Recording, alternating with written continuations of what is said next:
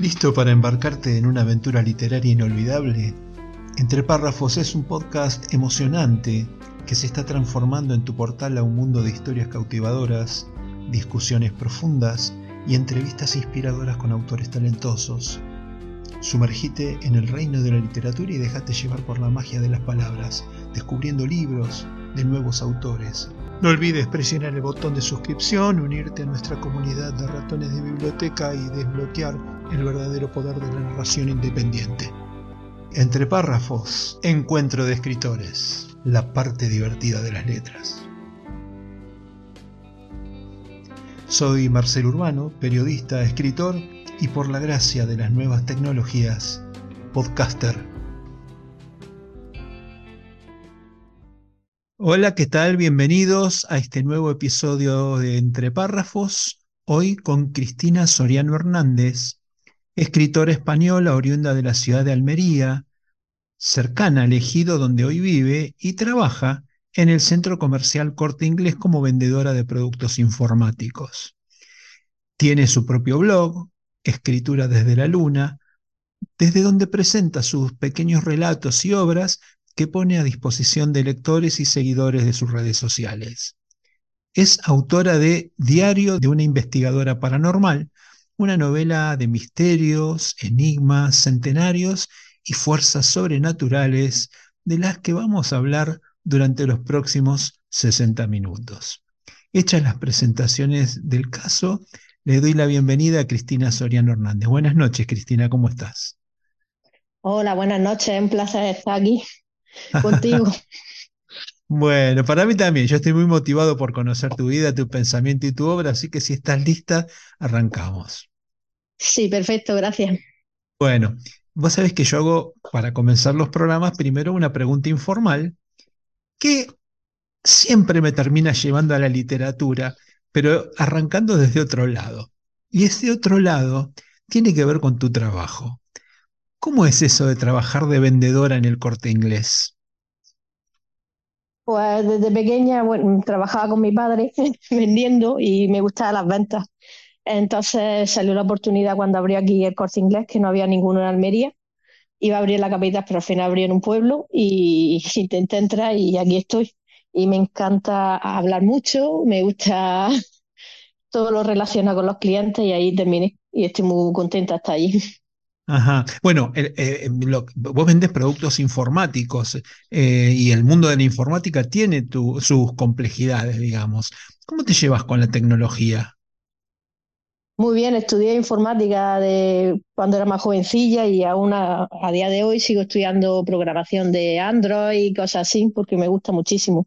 Ajá. Y bueno, y la interacción esa entre, entre los, vamos a llamarles clientes, potenciales compradores de productos informáticos y una persona que tiene una mirada un poco intelectual de la vida y de, la, y de las cosas que pasan. ¿Cómo es esa relación? ¿Cómo interactúas? Eh, lo de escribir y demás es como una salida de, mi mundo normal. Es como una expresión.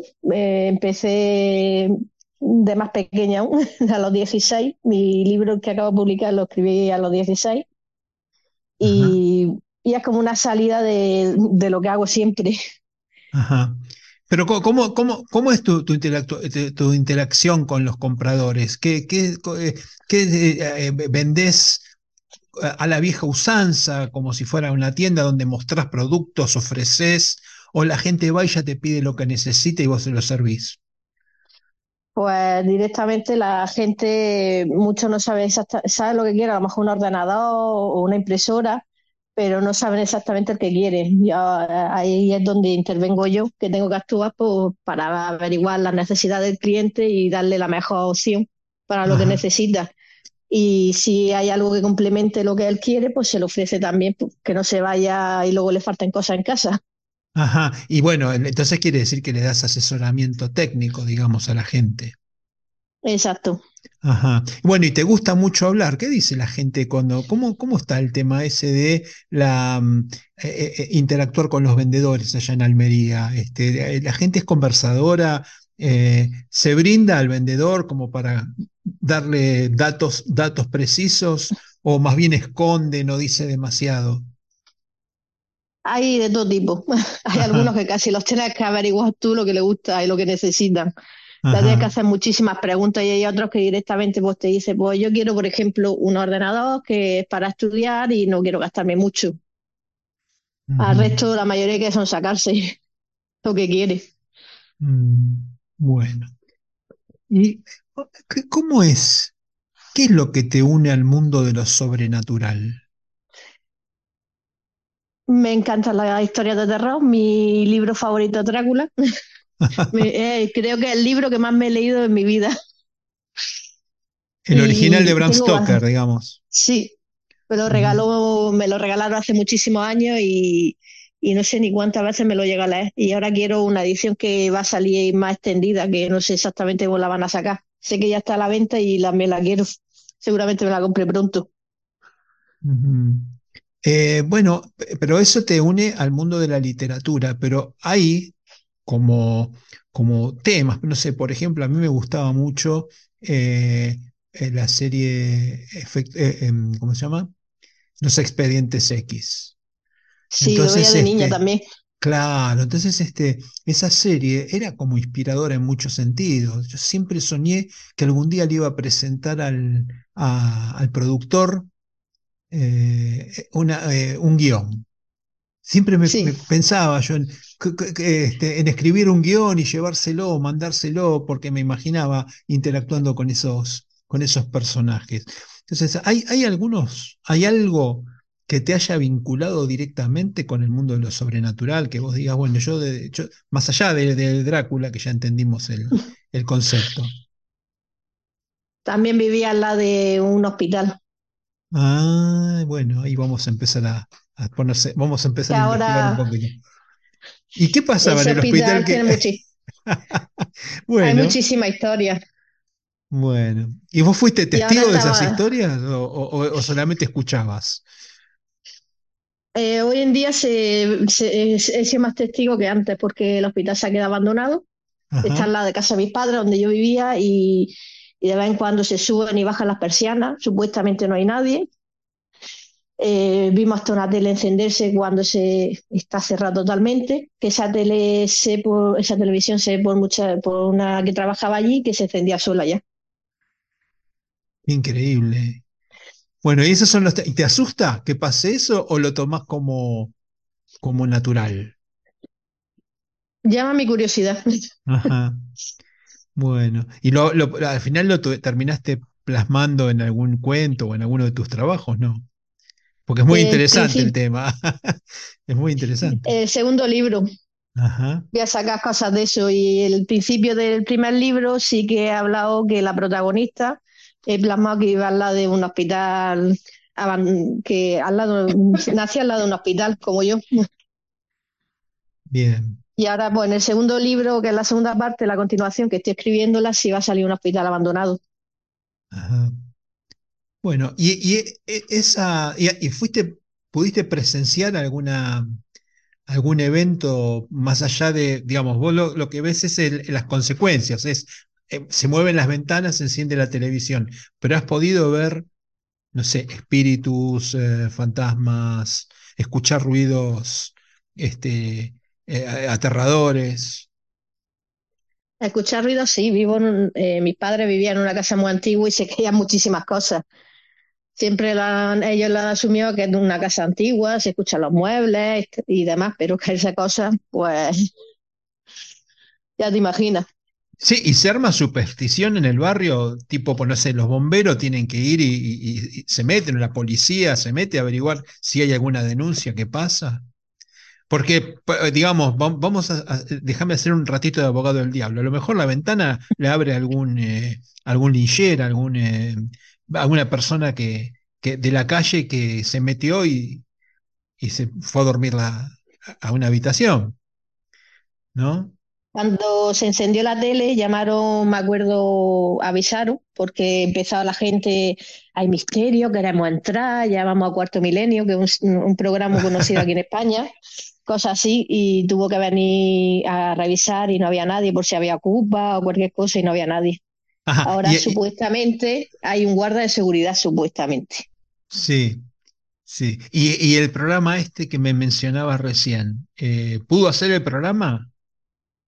No, no se lo, él no se ha llegado a presentar, se ha presentado en otro sitio también de Almería que es muy conocido por el misterio, y, pero ahí aún no, no, o no le han avisado o no, o no lo sabe. Ajá. Bien, bien. Bueno, eh, me decías que tu libro favorito ha sido el de Bram Stoker, este, Drácula. Cuando eras chiquita leías ese tipo de libros. ¿Hay algunos otros libros que te hayan llamado la atención? ¿Hay otros autores que te, te llamen la atención y te gustan? Sí, pero ya es como otro tipo de literatura. En verdad, el primer libro que me leí, eh, aparte de los que te mandan en el colegio, fue Harry Potter. ajá. Bueno, pero está relacionado, está relacionado. Es inspirador en cierta, en cierta forma. Si lo tomás a cierta edad, está muy bien. A lo Ahí mejor no, no te inspira, a, a enamorarme claro. A lo mejor. Lógico, porque a lo mejor no es, eh, es una- no es algo que te inspiraría hoy, pero a la escritora, esa que era quinceañera o, de, de 14, 13 años, a lo mejor sí le, este, le inspiraba de alguna forma. Puede ser. Bueno, ¿y qué, qué escribías este, a los 14, 15 años, como dijiste que, que de chiquita este, escribías? Pues el primer libro que fue como un relato corto, el que acabo de publicar, se lo escribí a mi pareja eh, porque va de una muñeca de porcelana y a él le da mucho miedo y él fue el que me metió en todo lo del terror porque antes era muy, muy asustadiza, de decirlo, veía todas las películas y demás y no le, a él no le daba nada miedo. Y digo, pues te voy a escribir yo una historia que te va a dar miedo. Pues sé que la, la muñeca de porcelana le daba miedo, pues le escribí la historia. Ajá. Esa Y, historia años después me la encontré y la modifiqué y hice libro. ajá. Y eh, eh, discúlpame, eh, ¿y qué edad tenías cuando escribiste ese libro? Esa era- ese tenía 10 y 18 para 19. Ajá. Bien, bien. eh, quiere decir que tus, tus antecedentes como escritora vienen de, de esa época, digamos, después de los Sí, 17 años, por ahí. Sí. bien. Bien. Eh, ¿hay algún otro libro, aparte de, de Drácula, que te haya marcado, que te haya inspirado o que forme Eh, parte de tu influencia literaria? la historiadora también va de vampiros. Ese me encantó. Pena que no sacara nada más parecido. La Biblioteca de los Muertos también me gustó mucho. ajá. Y, Y, y, hay un- una saga también que me gustó cuando estaba trabajando en otro sitio, me la encontré de casualidad, no, aún no era tan famosa. Luego sacaron sus películas, que fue la de la del Crepúsculo. ah, Crepúsculo. Bueno, lo de Crepúsculo tiene que haberte agarrado de niña. Crepúsculo Sí, tiene como 30 años la colección. Mis sí, hijos sí. eran Las chiquitos y la no me gustan. Ajá. Sí, pero la colección era bastante, de- bastante buena. Mi- Mis hijos que, Sí, que, que son los libros mucho mejor. Sí, mis hijos son un poco mayores que vos y tengo un hijo de 40 y una hija de 38. Eh, eh, de, de chiquitos leían la saga de Crepúsculo, digamos de, de 12, 13 años, así que estamos hablando de un libro que tiene, de una colección que tiene 30 años más o menos. Sí, yo lo descubrí, creo que a los 20 por ahí tenía yo cuando los descubrí. Ajá. Bien, bien. ¿Y vos pensás que el público, el público de tus libros es más bien joven o es de todo tipo de edades? Está escrito para todo tipo de edades. Ajá, bien. ¿Y utilizás un lenguaje, un lenguaje que, que sea más bien amplio como para que te pueda entender un chico de 14, 13 y una persona de 60, 70? Sí, exacto. Ujú. Aunque en el próximo libro pienso mejorar la forma de escribir, porque va a ser el primero también, y te das cuenta de algunos errores que cometes, y para el segundo va mejor siempre. ajá. ¿Y errores como cuáles?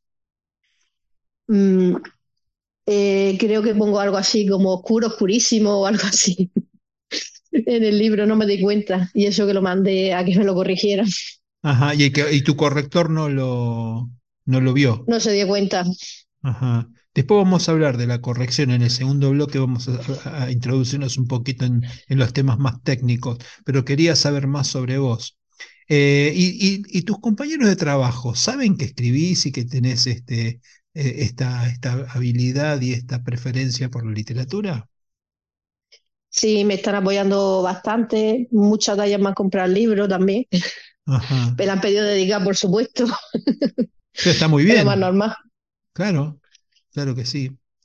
Eh, y yo me imagino que, tu trabajo debe ser medio absorbente, ¿no? Porque tenés que pasar muchas horas eh, lejos, lejos de los libros, como para, para ganarte la vida, digamos. ¿Cómo te las arreglas para escribir teniendo un trabajo así absorbente? Muchas veces sacando los perros voy a lo mejor al dictador de voz, voy dictando lo que se me va ocurriendo y luego ya lo, por la tarde noche me suelo poner a pasarlo a papel. ajá, bien. Eh, esto quiere decir que llegás a tu casa, haces las cosas de la, de la casa que seguramente tendrás que hacer eh, como cualquier persona y, Sí, y te haces un tiempito, te haces un tiempito para escribir todos los días. sí. Hay veces que no escribo porque siempre hay, como digo yo, bloqueo. Ajá, bien. Ahora mismo tengo un bloqueo con uno de los personajes que quiero meter, como no, aún no, no, no sé cómo darle forma. Ajá. Pero, ¿qué, qué sucede ahí? ¿Tenés la idea? Te, te- te- te voy a dar un, después que me contestes esto, te voy a dar un consejo que a lo mejor te libera, te libera los bloqueos, pero eh, eh, ¿qué es lo que, lo que te ocurre cuando, cuando te bloqueas? Eh, ¿no te sale la idea, el personaje lo tenés claro, no tenés claro el personaje? ¿Qué es lo que sucede? Tengo claro el personaje, pero estamos en una época que como metan la pata con el inclusivismo, pues ya se sabe cómo te tratan. Y es un personaje, pues, es una transgénero. Ajá, Y ahí bien. sí que tienes que tener mucho cuidado con lo que digas, porque es que yo apoyo todo el colectivo, mi hermana es lesbiana, Sí. y, y así, pero es, un lenguaje que es difícil hoy en día poner en un libro y tener muchísimo cuidado con, con lo que dices, Ajá, ¿y vos, vos sentís que el bloqueo es por lo que tienes que decir o por cómo tienes que decirlo? por cómo tengo que decirlo. Ajá. Bueno, eh, yo tengo, uso una, eh, obviamente que el bloqueo de todos los escritores, eh, viste que es la, a veces no, no, no encontrás qué cosas te inspiran y, mm, es como que te cerrás y, te, y te vas poniendo más cabeza dura y dices, che, pero ¿cómo lo resuelvo? ¿Cómo-?". Bueno, ¿y sabes cómo lo resolví yo? Y, se lo he aconsejado a otras personas y, ha sido mucho eso.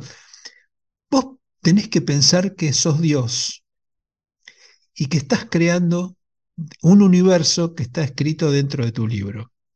Y como todo Dios, vos podés hacer con tu libro lo que quieras. Los personajes se pueden comportar como vos quieras y nadie, ni- ninguno de tus personajes se va a quejar por ello.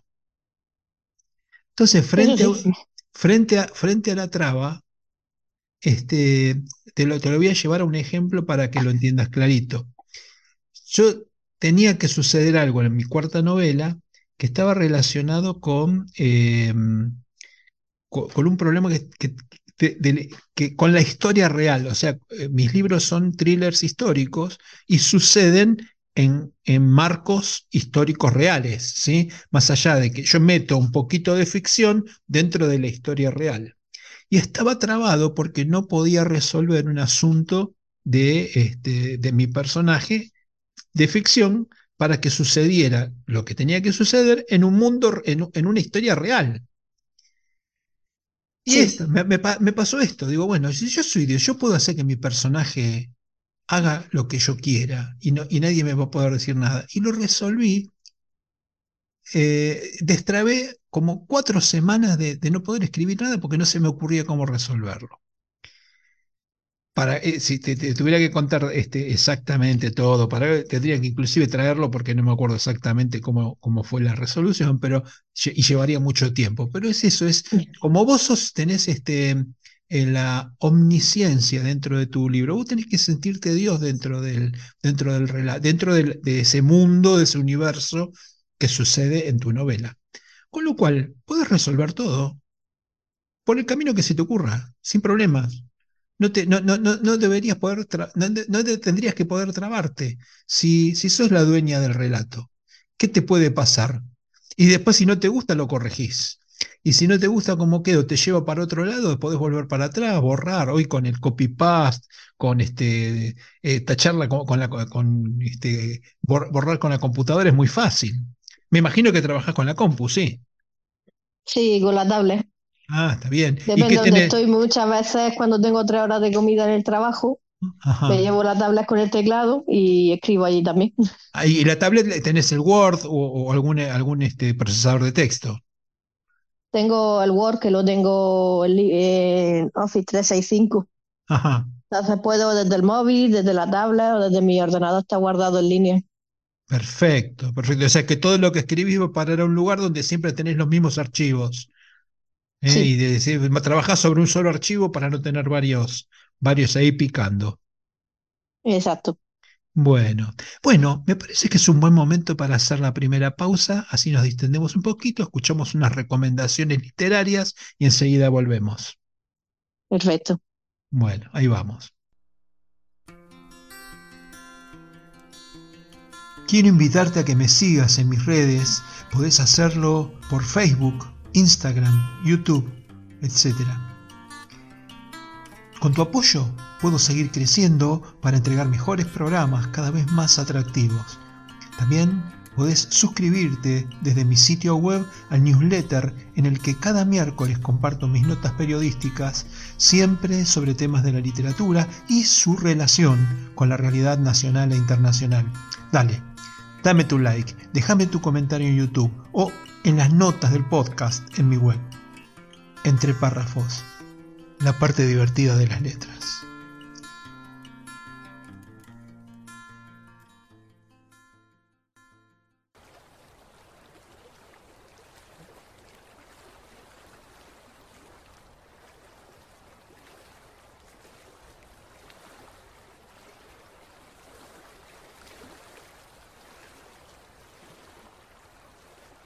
Todo comenzó con los conquistadores que invadieron estas tierras en 1573 y terminará en 2153 con una guerra sangrienta por el empobrecimiento y la privatización de los recursos naturales. A menos que los chicos puedan salvarnos. A menos que recuerden que el agua es el mensaje.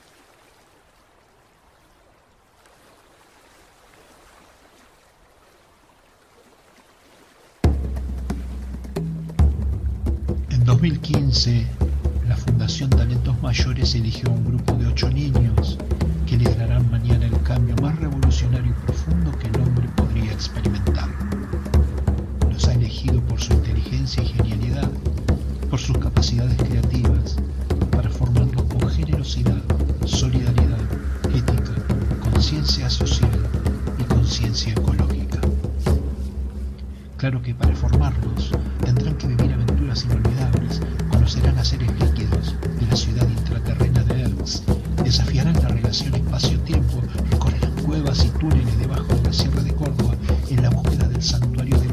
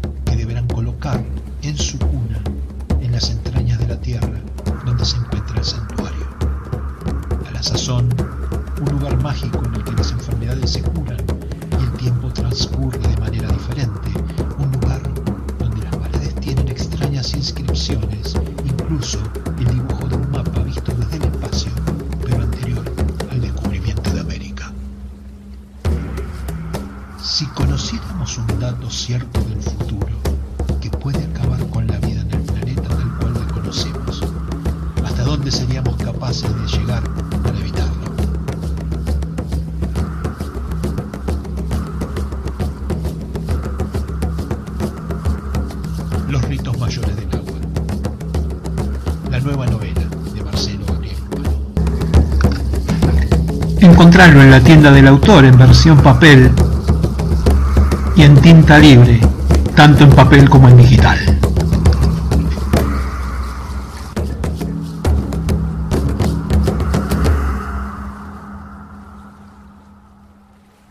Estamos de regreso con nuestra invitada Cristina Soriano Hernández, repasando su historia, su obra y su pensamiento.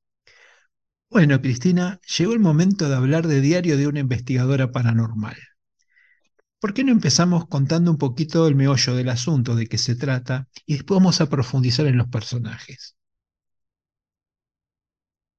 Eh, pues trata de, de Elena, que había una rata del libro y pone Lana.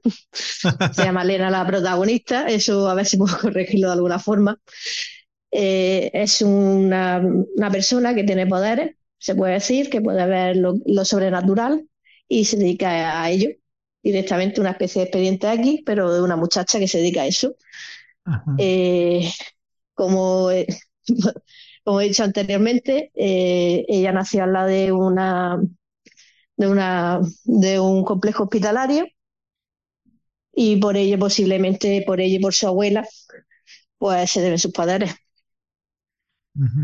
Y lo que ve. Bien, ahora es una investigadora, quiere decir que tiene habilidades detectivescas, digamos. Sí, y paranormales, ve lo que nadie Ajá. ve. Bien. Y sabe y, muchísimo de eso. Claro, o sea que ella sabe, conoce lo que investiga y además lo investiga. Exacto. ¿Cómo es? ¿Qué tiene, qué tiene clientes? ¿Tiene alguien la contacta para, para, para que investigue algo en un sentido? No sé, eh, me, me, pasa algo, tengo en mi casa unos ruidos raros, necesito a alguien que lo investigue y la contrata, o sucede otra cosa. Normalmente contactan con ella para ofrecerle el trabajo, como en este caso el primer libro, eh, un, un, coleccionista eh, compra dos muñecas de porcelana Ajá. y, y empieza, eh, una vez que las tiene en casa empieza a pasar cosas raras, entonces decide mandársela a Elena para que investigue sobre ella. Bien, perfecto. ¿Y, y, y qué, está escrita en primera persona? Sí, es un diario, es como si fuera su propio diario que se lo recomienda al psicólogo que lo escriba todo para que todo el trabajo pues, no le pese. Ajá, bueno. ¿Y qué, qué- cuando vos hablas que- de que tiene poderes, ¿qué, cuáles son los poderes? ¿Qué tiene visión, visión este, futura, telequinesis? ¿Qué- ¿Cuáles son los poderes que maneja? Pues puede contactar con los espíritus a través de los sueños Ajá, y puede ver como formas. Cuando están ahí sabe que están ahí porque lo siente y ve como una forma, aunque no pueda hablar más que por los sueños con ellos. ajá. Bueno, viste que, que hay toda una tendencia actual que está relacionada con la, la medicina eh, alternativa, digamos, y por ejemplo, una terapeuta de, que lee los registros akáshicos dice contactar con guías o con espíritus que le dan información sobre, sobre una persona eh, y, ella recibe información y toma decisiones a través de este, la información que le llega de ciertos guías o espíritus o energías, ¿verdad? ¿Tiene algo que ver con esto? Eh, no, no había escuchado eso, sinceramente. Bien. Bien, ahí tenés una, tenés una punta para, para empezar a, a trabajar también.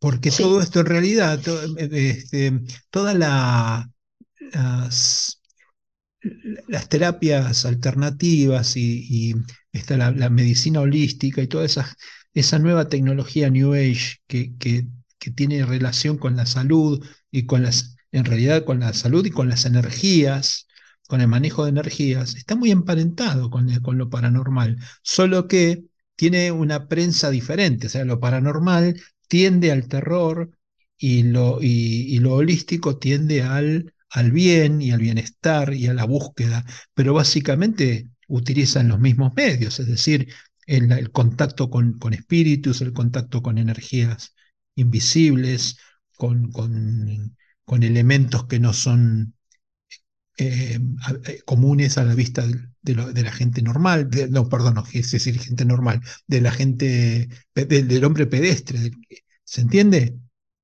sí. Bien. Bueno, ¿Cómo, cómo- quiero hablar de tu experiencia editorial? ¿Cómo, cómo definiste que lo ibas a hacer, eh, que lo ibas a, a editar el libro? Pues fue por un amigo de, de mi pareja, se, fue el que me animó, le gustó y, y bueno, pues voy a intentar editarlo y hacerlo un poquito más largo, mejorarlo. ajá, Y luego ya en el trabajo tengo un compañero que se llama Germán, que le agradezco mucho porque es el que me ha ayudado, me ha puesto en contacto con una editorial para que me lo corrija y él le ha dado formato al libro y gracias pues he podido publicar a través de Amazon. ajá. ¿Solamente lo tenés en Amazon o, o probaste editarlo fuera de Amazon? No sé, en, en- en papel, por ejemplo.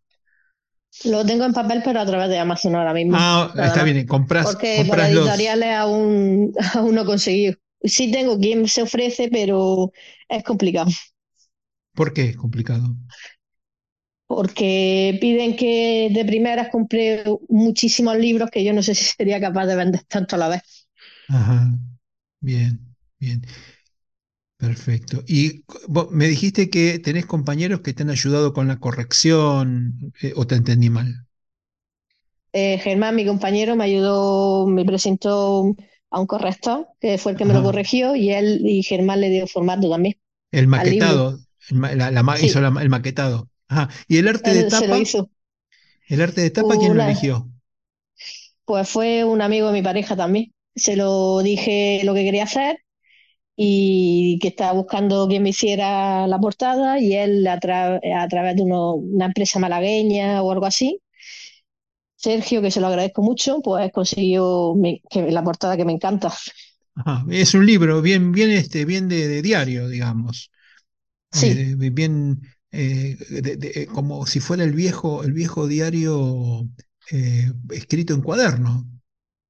exacto, esa era la idea desde el principio que quería hacer, que era lo difícil, que nadie sabía plasmar lo que yo quería. Perfecto, perfecto. ¿Y cómo te llevas con el marketing?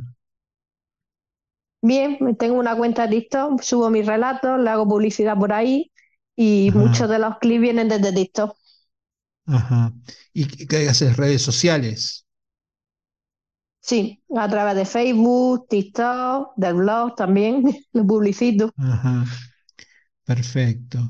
Eh, ¿y haces algún tipo de promoción paga? No sé, por ejemplo, invertís en, en eh, ¿cómo se llama? En clics, ahí en, en, en publicidad SEO o algo por el estilo, ¿no?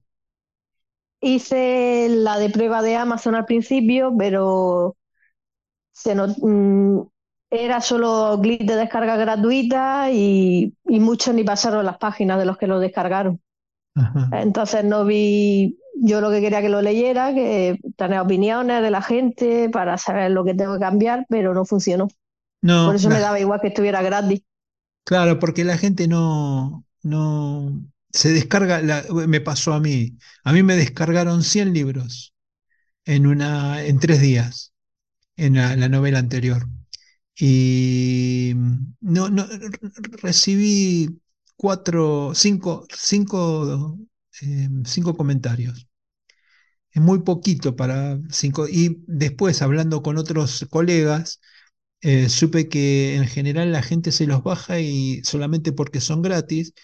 Y después, como no, no pagó nada por ello, si tiene ganas lo lee si no tiene ganas lo pone en, la- en su, en su stock, digamos, de libros o en su base de datos y lo deja guardado ahí, a lo mejor no lo lee nunca, lo bajó porque aprovechó que estaba gratis. Es una, una torpeza, este, pero bueno, es lo que sucede. Yo lo pensé cuando lo vi, digo, bueno, lo pongo gratis y así tengo opiniones y sé que cambiar, pero no. Sí. No, no, me pasó lo mismo, me pasó lo mismo, muy difícil.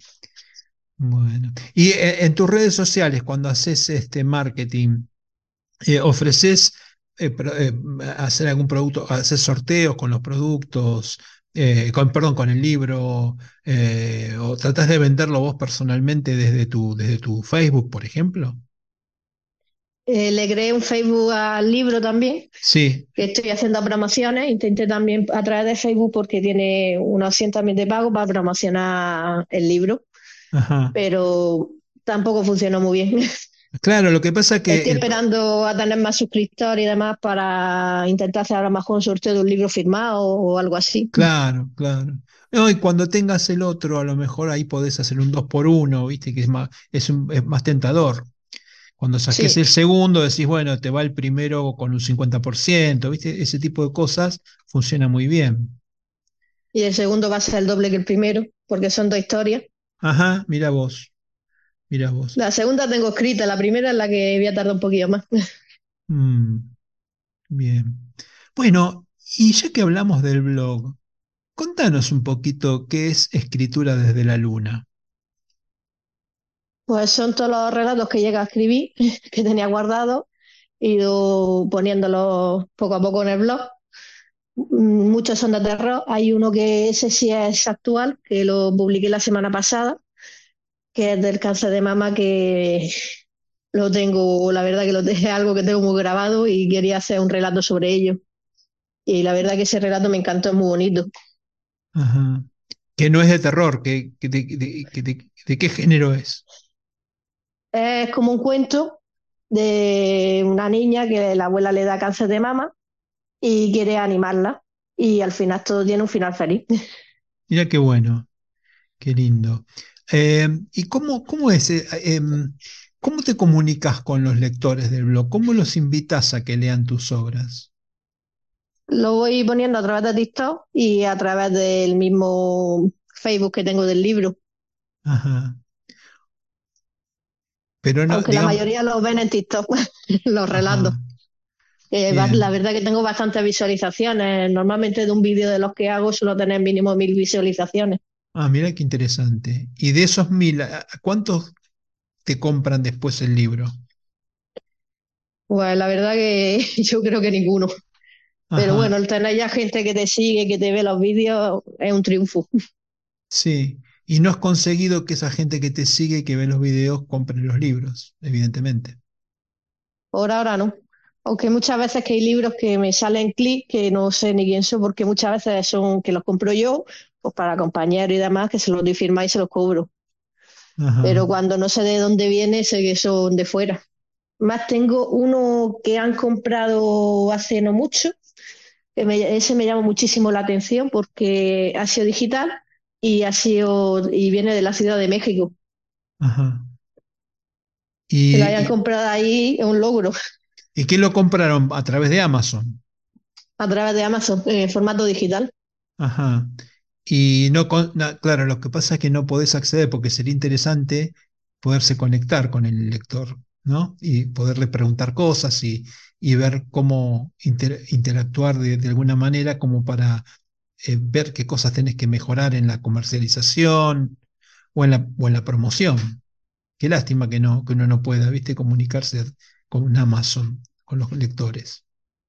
Eso sería lo suyo. Además, con los años, ajá. por ahora quieren meter ya en España el audiolibro para los autores como que se autopublican también. Están con, están con una beta. Dentro de- estarán los libros nuestros en audiolibro también.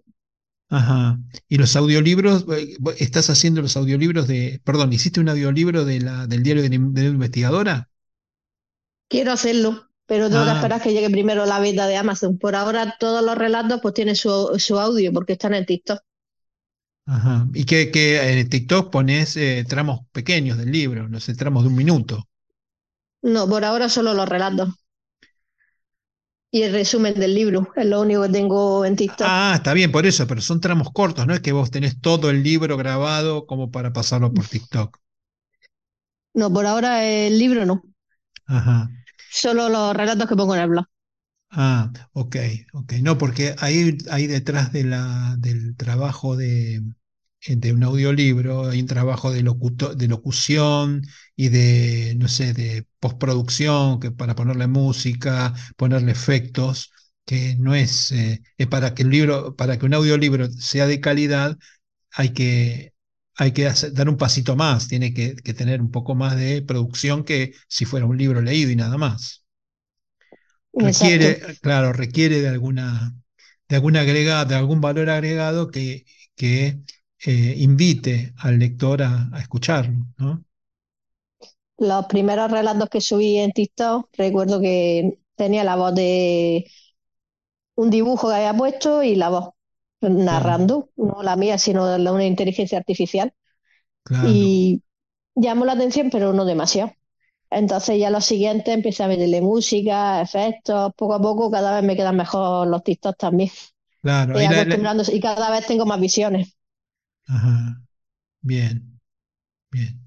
Bueno, si te parece, hacemos el segundo corte y a la vuelta eh, nos metemos en el tramo final del programa. Perfecto, gracias. Bueno, allí vamos. No olvides suscribirte gratuitamente a mi canal de ebooks. Basta con solo apretar el botoncito de suscribirse en el player de este podcast. Vas a recibir información, novedades y sorteo de libros. A la derecha de la nota encontrarás también un pequeño formulario para suscribirte a mi newsletter semanal. Allí encontrarás notas periodísticas sobre literatura, arte y cultura en general. Allí te espero. Frases graciosas de gente aparentemente seria. Un aporte de entre párrafos para la batalla contra la polución periodística y el lawfare. Hoy, Paulo Coelho. Desde su infancia, Paulo mostró un gran interés por la literatura, convirtiéndose en un fan incondicional de plumas tales como Jorge Luis Borges, Henry Miller o Friedrich Engels, entre otros. Desde chico escribía un poco de todo, artículos, cuentos, opiniones, etc. Su hermana, Sonia, ganó un premio literario haciendo uso de un artículo que Paulo había escrito y había decidido tirar a la basura.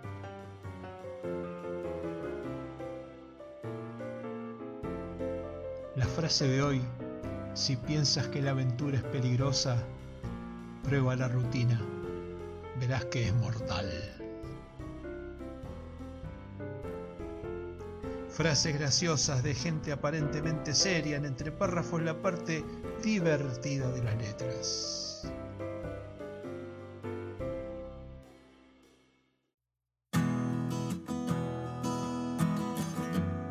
No olvides presionar el botón de suscripción, unirte a nuestra comunidad de ratones de biblioteca y desbloquear el verdadero poder de la narración independiente. Entre párrafos, encuentro de escritores, la parte divertida de las letras.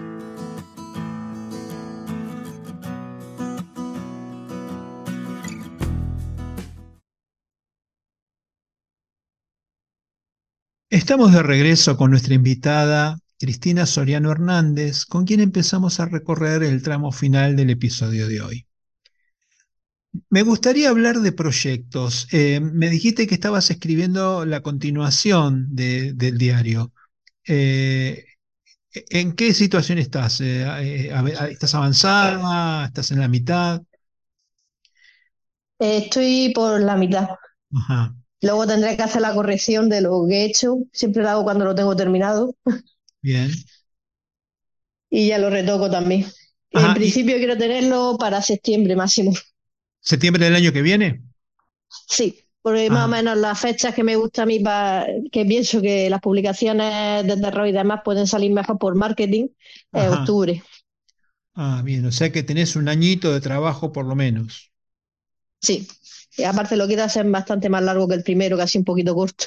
Ajá. Eh, me habías dicho que estabas pensando en que fueran dos historias Sí, dentro del mismo diario. exacto. Ajá. Bien, y, y Tengo varias sigue. historias ya en la cabeza para que investigue, pero me voy a empezar por dos que tenía, una de ellas tenía muchas ganas de escribir sobre ello. Ajá. Bueno, y cuando lanzaste eh, eh, la, la pri- la primera, la, la primera parte, o sea, el primer diario, ¿hiciste reuniones de lanzamiento? Eh, no, ¿No? ¿No no, se directamente no.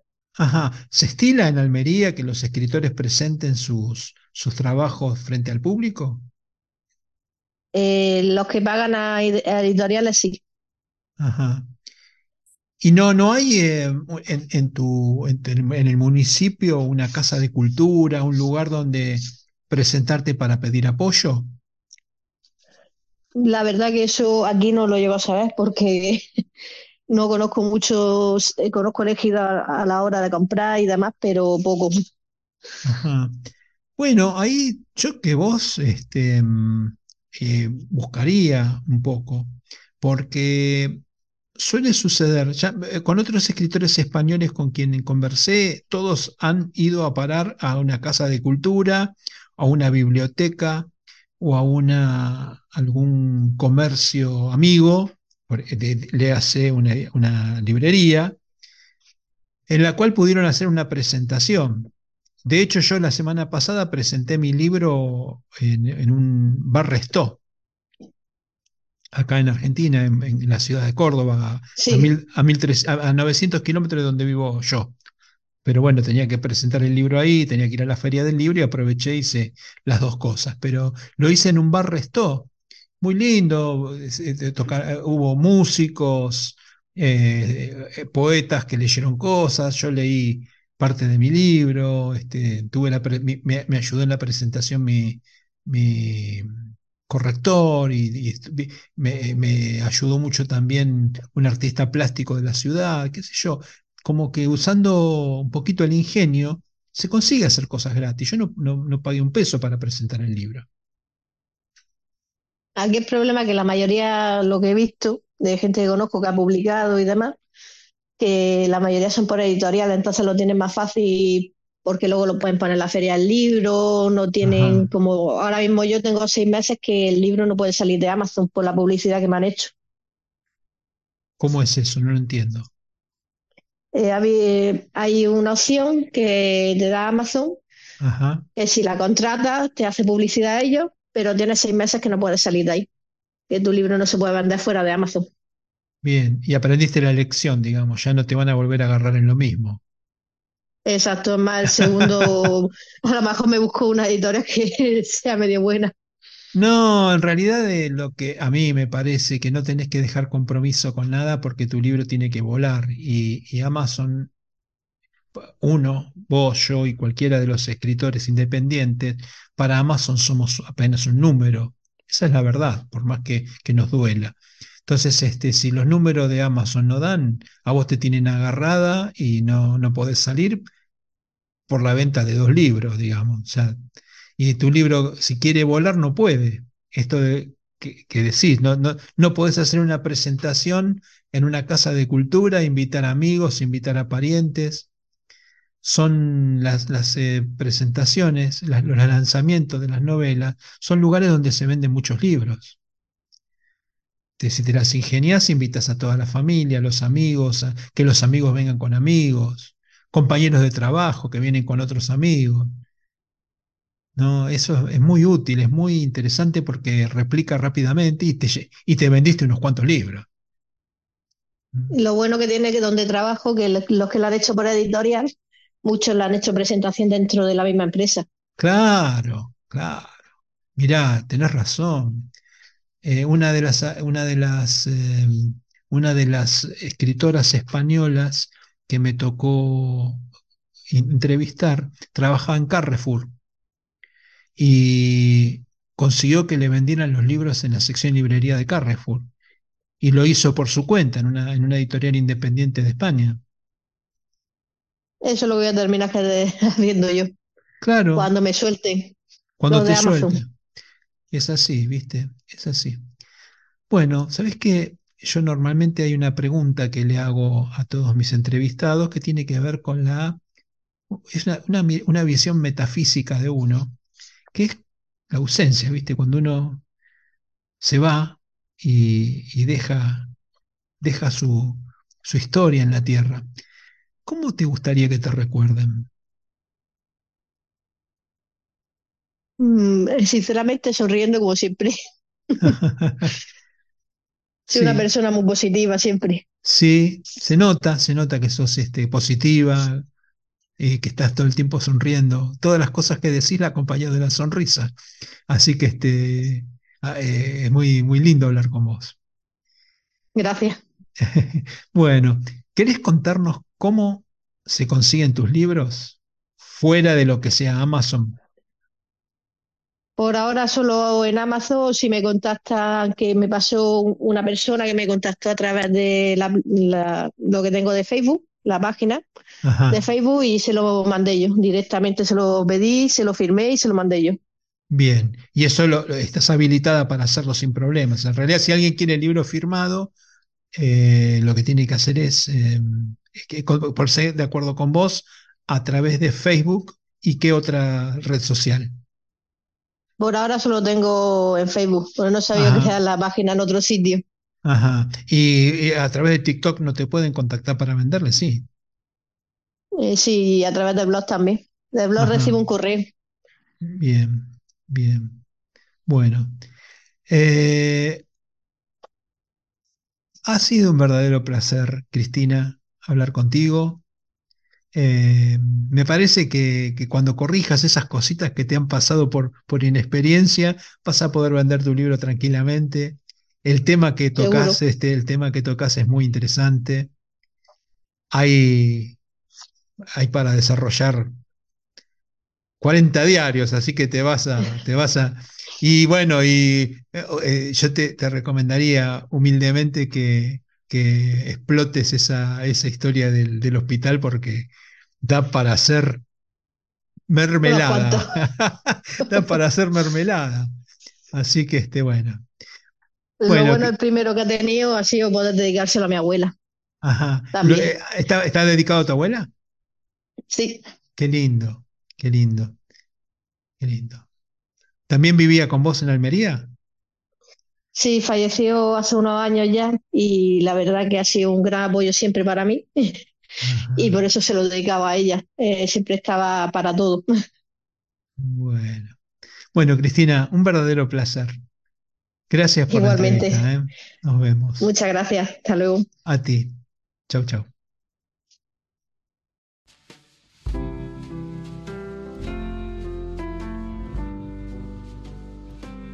Hasta aquí, entre párrafos, Encuentro de Escritores. Un podcast emocionante sobre literatura independiente. Aquí estarás descubriendo libros donde las palabras cobran vida y las emociones desbordan. Unite a nuestra comunidad y descubrí la magia de la literatura en cada episodio. Suscríbete ahora y comienza tu viaje literario. Soy Marcelo Urbano, periodista, escritor y por la gracia de las nuevas tecnologías, podcaster. Te espero en el próximo programa.